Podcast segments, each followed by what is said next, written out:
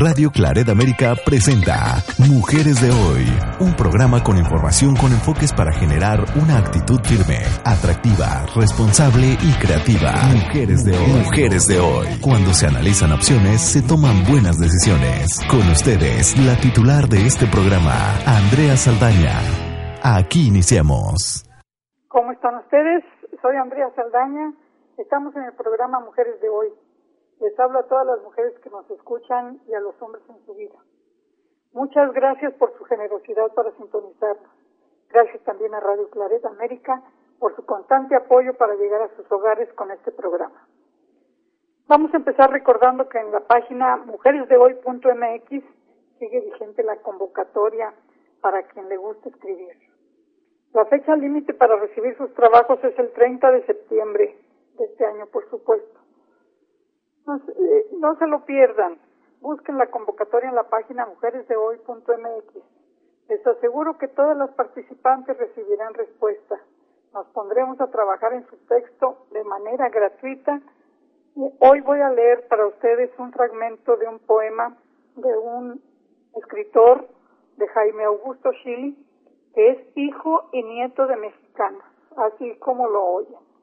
A pesar del apellido que podría uno pensarse que es extranjero, los, sus, abuelos siendo naturalizados mexicanos y su padre también ha dedicado más de 50 años de su vida a la creación literaria y ha mantenido una posición ideológica y un mexicanismo que ya lo quisiéramos muchos que nos decimos mexicanos o mexicanas. Bueno, vamos a empezar con las mujeres de la independencia. ¿Saben quién fue María de la Soledad Leona Camila Vicario Fernández de San Salvador, muy largo el nombre, ¿verdad? Pero pues fue conocida, más conocida como Leona Vicario, muy breve, muy concisa. Nació en la Ciudad de México en 1789. Ella era criolla, pertenecía a una familia acomodada. Criollos se les decía a quienes habían nacido en América y descendían de padres españoles o de ese origen. Ya habíamos comentado en el programa anterior que a mediados del siglo XVIII los criollos controlaban buena parte del comercio y de la propiedad agraria, que tenían un gran poder económico y una gran consideración social, pero que no podían acceder a los principales cargos políticos y eclesiásticos, ya que estos se reservaban a los que habían nacido en España. Fue hija de Gaspar Martín Vicario, un español peninsular, y de doña Camila Fernández de San Salvador, una noble criolla. Pudo educarse, vamos a decir, como entonces, al nivel de los hombres, algo muy raro en esa época. Recibió una sólida formación intelectual, muy útil, ya que le tocó vivir años muy importantes en la historia de nuestro país. Pero cosa rara en aquellos tiempos, sus padres la apoyaron en lo que quería hacer rara y, digna de imitar, ¿verdad? Y se desarrolló bajo su motivo de vida. Ella decía, me llamo Leona y quiero vivir como una fiera. No puedo menos que recordar en lo personal a mi tía Leonor Saldaña, a la que decía la Ella, como muchas mujeres que nos precedieron, tuvieron el temple y el carácter que en otros años se decía que era reservada para los hombres. Pero ni en esos años, cuando vivió Leona Vicario, fue así. Hubo seguramente muchas leonas. Las actuales que tienen todavía en la memoria no las dejen morir en el anonimato. Debemos escribir sobre ellas, contar a la familia, cuidar esos arquetipos, esos modelos de mujeres. Regresemos a Leona Vicario, que de ella estamos hablando, ¿verdad? A ella le entusiasmaba leer y escribir pero valoraba el trabajo doméstico de igual forma. Sus lecturas eran de lo más diversas y versaban desde los adelantos científicos hasta obras filosóficas, religiosas y literarias. Doña Leona nunca tuvo dudas de su identidad. Incluso siempre manifestó su rechazo a los españoles a tal grado que cuando ella iba por la calle y alguno de ellos le cedía el paso, galantemente, ella se bajaba de la banqueta y expresaba que no quería deber favor alguno a los gachupines.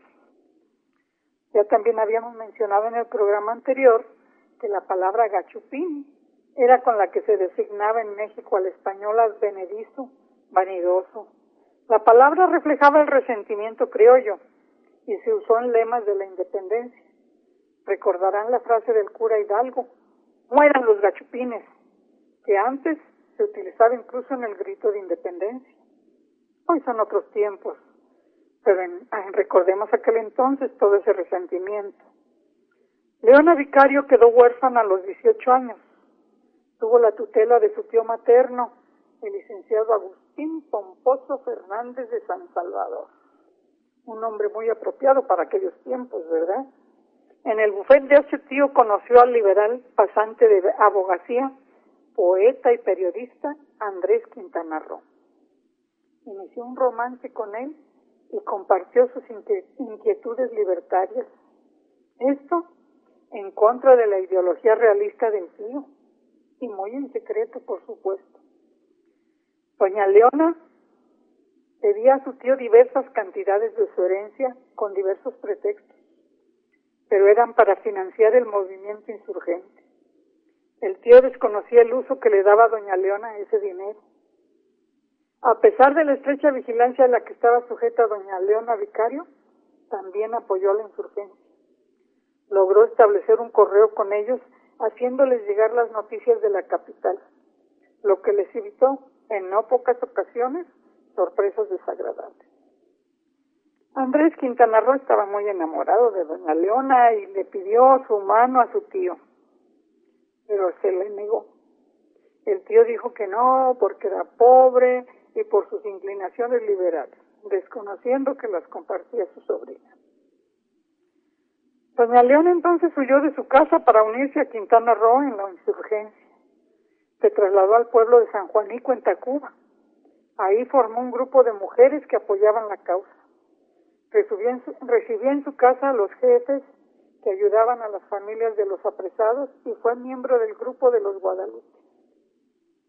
Se sabe que este grupo, los Guadalupes, apoyaron a la insurgencia con la adquisición de una imprenta, con labores de espionaje, impresión y difusión de periódicos del país y de Europa, y también de varios documentos que podían servir de ejemplo para lo que estaban buscando, entre ellos la Constitución de Cádiz de 1802. Conseguían asesoría jurídica y política de los intelectuales más destacados y exaltaban el movimiento independentista. Este grupo funcionó de 1810 a 1816.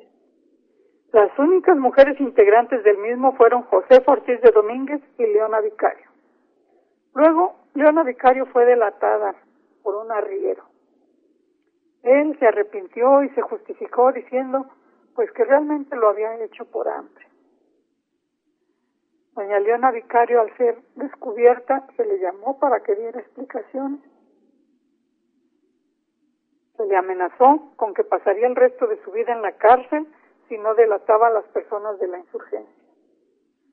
Doña Leona Vicario eligió la cárcel perpetua defendiendo valientemente a los insurgentes. Como resultado se le encerró en un convento que era además un colegio. Obviamente no a todos se les encerraba en esta forma. Esto fue gracias a la influencia de su tío, don Agustín Pomposo Fernández de San Salvador. De otra manera, habría estado en la cárcel de la Inquisición.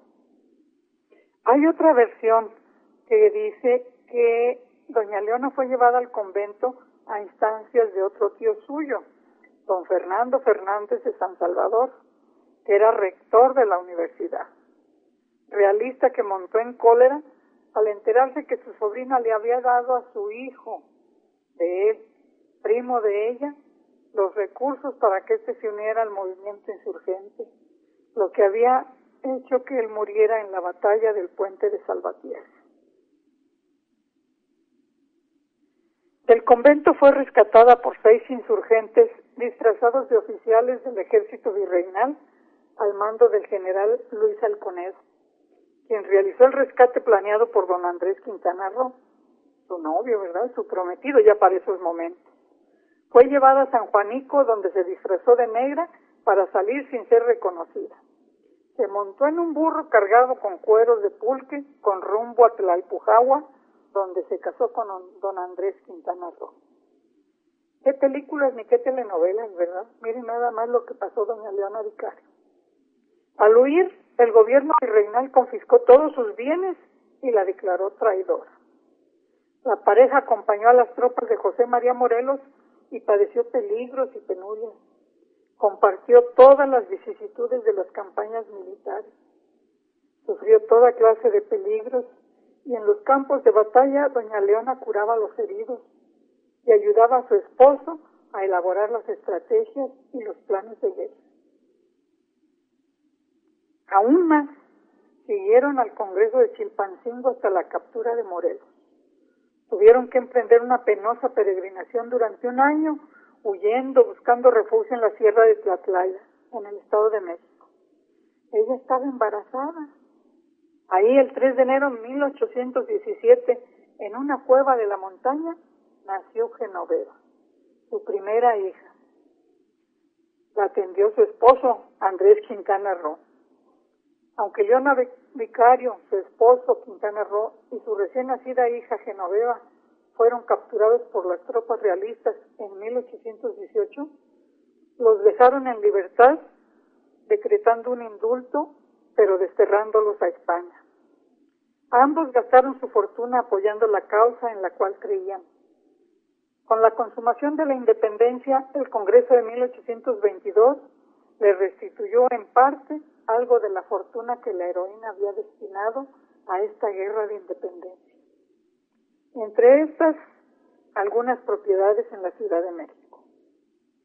Leona Vicario murió precisamente en la Ciudad de México el 24 de agosto de 1842 a los 53 años de edad. Sus restos fueron trasladados a la columna de la independencia en 1925.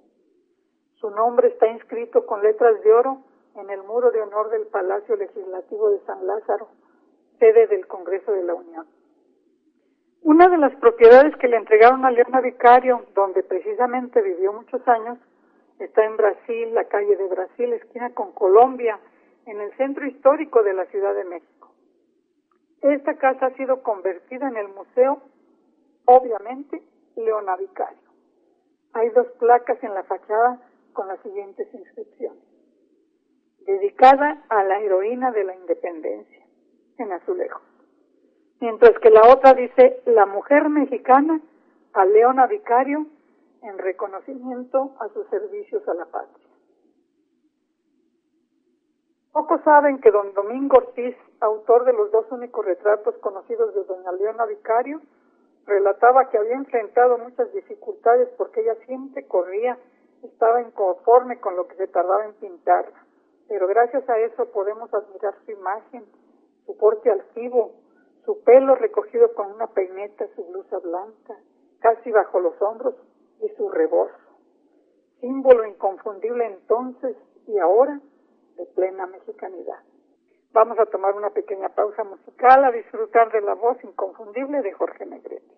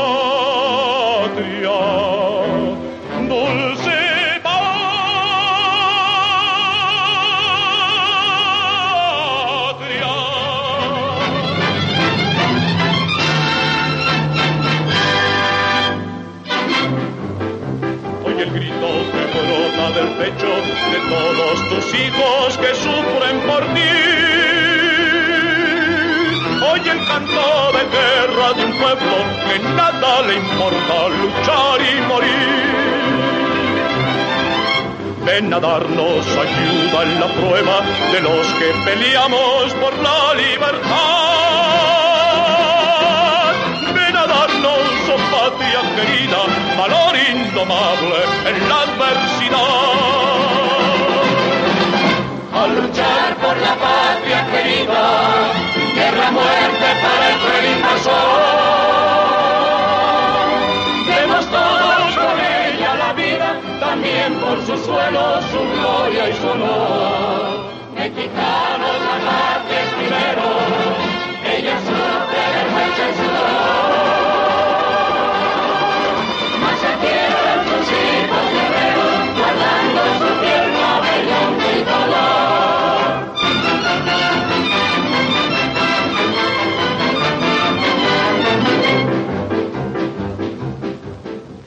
tu llanto y tu pena, juramos tus hijos muy pronto aliviar.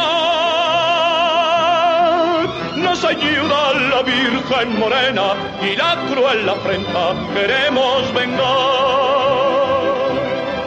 Nada temas, oh patria querida, porque este tu pueblo habrá de triunfar.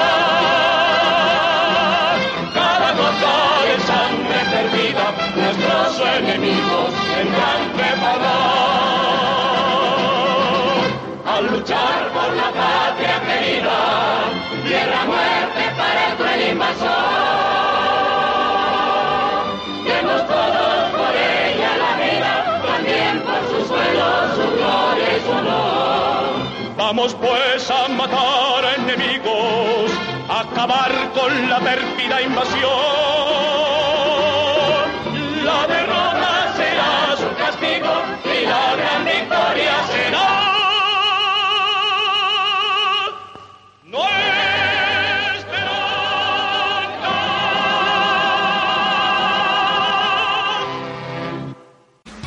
Estás escuchando Mujeres de Hoy con Andrea Saldaña en Radio Claret América.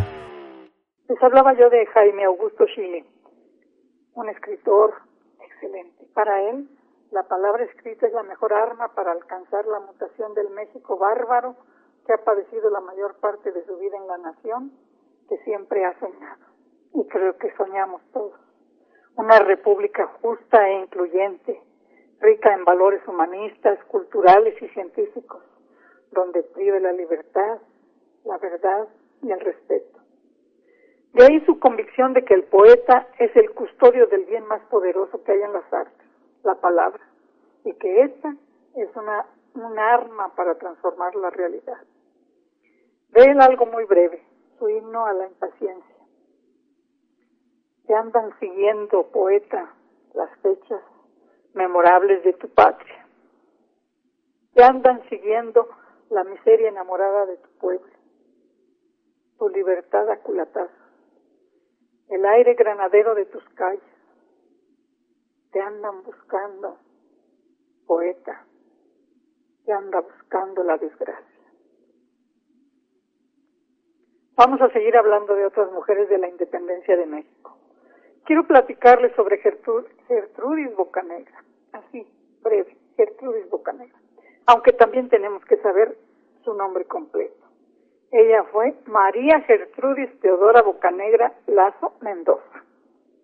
Nació en Páscuara, Michoacán, el 11 de abril de 1765. Fue una novohispana que apoyó el movimiento insurgente durante la Guerra de Independencia de México. Cuando fue descubierta y sentenciada a muerte, fue sometida a un interrogatorio y a tortura, pero no quiso darles información acerca de las fuerzas insurgentes a los realistas virreinales que estaban interrogándola. Fue hija de padres españoles, comerciantes, de clase española media. Se casó con Pedro Albín, de la Vega, un soldado de la tropa provincial de Michoacán. Se dice que un alférez. A pesar de que las mujeres de la Nueva España pocas veces podían acceder a la educación, también Gertrudis Bocanegra era una mujer preparada. Fue lectora de los principales autores de la Ilustración, aunque también aprendía de las lenguas de los pueblos indígenas de Michoacán, por lo que cuando estalló la guerra de independencia se adhirió a ella. Sirvió como correo de los insurgentes en la región de Páscuaro y Tacámbaro. Fue muy hábil al armar una red de comunicación entre las principales sedes de la rebelión independentista. Su esposo y uno de sus hijos, José Manuel Nicolás, animados por ella, se unieron a las filas de Miguel Hidalgo y Costilla en 1810 al iniciar la guerra de independencia. Ambos murieron muy pronto en la guerra, estando bajo las órdenes de Manuel Muñoz. En la etapa de resistencia de la guerrilla, Bocanegra fue enviada a Páscuaro con el propósito de ayudar a la toma de la ciudad por parte de los rebeldes insurgentes, pero fue descubierta y hecha prisionera por el ejército realista. Fue sometida a tortura, ya les decía, para que delatara a otros participantes de la guerrilla. Bocanegra se negó siempre a dar información a los realistas. Se le pedía solo el nombre de uno de los guadalupes a cambio de su vida y se negó rotundamente. Habría que agregar que desde los primeros movimientos en 1808 en la Nueva España hasta el triunfo del movimiento encabezado por Agustín de Iturbide en 1821, se organizaron varias redes ocultas en apoyo a los diferentes movimientos. Todos buscaban la emancipación de España. Se fueron organizando de manera informal. Al paso del tiempo, el más conocido fue el llamado Los Guadalupe, donde estuvo Gertrudis Bocanegra. Al negarse Gertrudis de dar los nombres, fue encontrada culpable de traición a España. Se le acusó de ser un peligro incluso para las autoridades de la Nueva España. Fue sentenciada a muerte y fusilada el 11 de octubre de 1817. Tenía 52 años. Fue fusilada en la plaza de San Agustín, en la misma villa de Pátzcuaro, Michoacán. Se dice antes de su fusilamiento todavía arengó a las tropas y a quienes estaban en la plaza a unirse al movimiento de independencia. Una de las mejores películas sobre esta mujer, de nombre Gertrudis Bocanegra, tuvo la dirección de Ernesto Medina y tiene una actuación magistral de varios artistas mexicanos como Ofelia Medina, bueno, no todos mexicanos, pero Fernando Balzaretti, Angélica Aragón, Eduardo Palomo, Mónica Miguel, César Évora, Sergio Álvarez Acosta, Isabel Benet y una actuación especial magistral de Jorge Roset. La película empieza cuando un militar realista habla con Gertrudis diciéndole, dame solo un nombre de uno de los, de los Guadalupes. Y ella le contesta, sabes el mío, soy una de ellos porque he visto lo que haces en nombre de tu Dios y de tu rey. Mi padre es español como tú, pero me crió una india Así pude ver las dos caras de la Nueva España. Si no la han visto, búsquenla por internet. Está en, en breves minutos cada, cada fragmento, pero vale la pena verla. O rentenla por ahí y, se van a disfrutar una excelente película y van a tener muy, muy cercano a la realidad el panorama de lo que vivió Gertrudis Bocanegra. Otra de las mujeres de la independencia fue Antonia Peña. En 1808, en los grupos que ya habíamos mencionado, los grupos de los Guadalupe, estuvo un grupo que se llamaba también el Águila.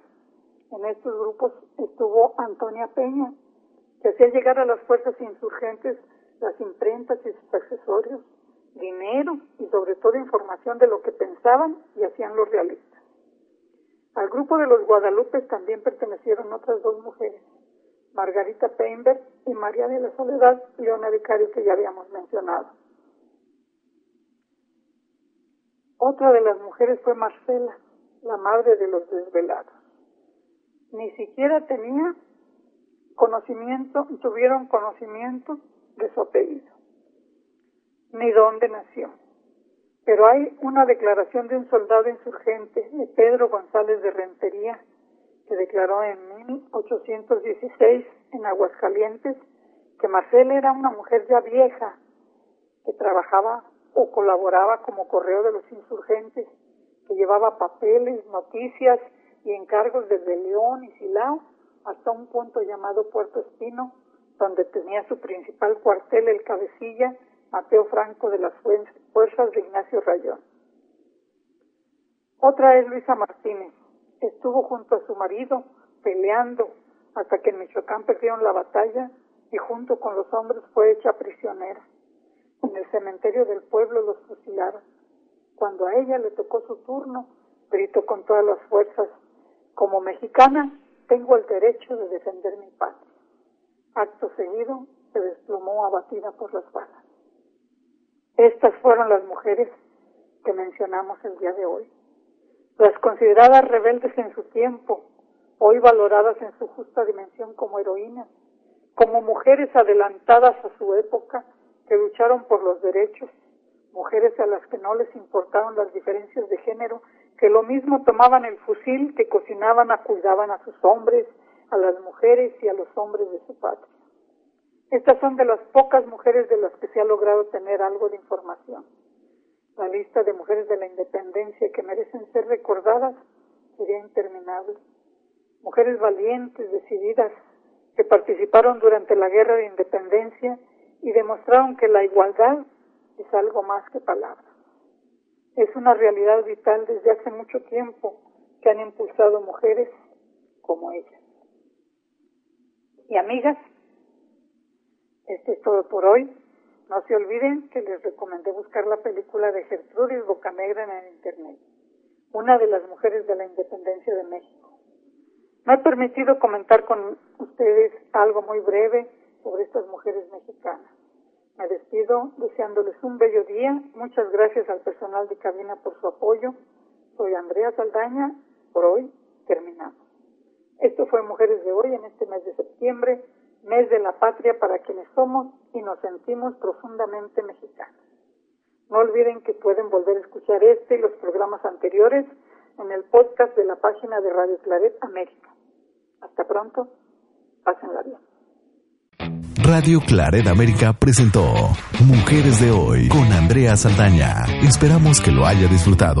Sus comentarios son importantes. Contáctenos en radioclaredamerica.com o en mujeresdehoy.mx.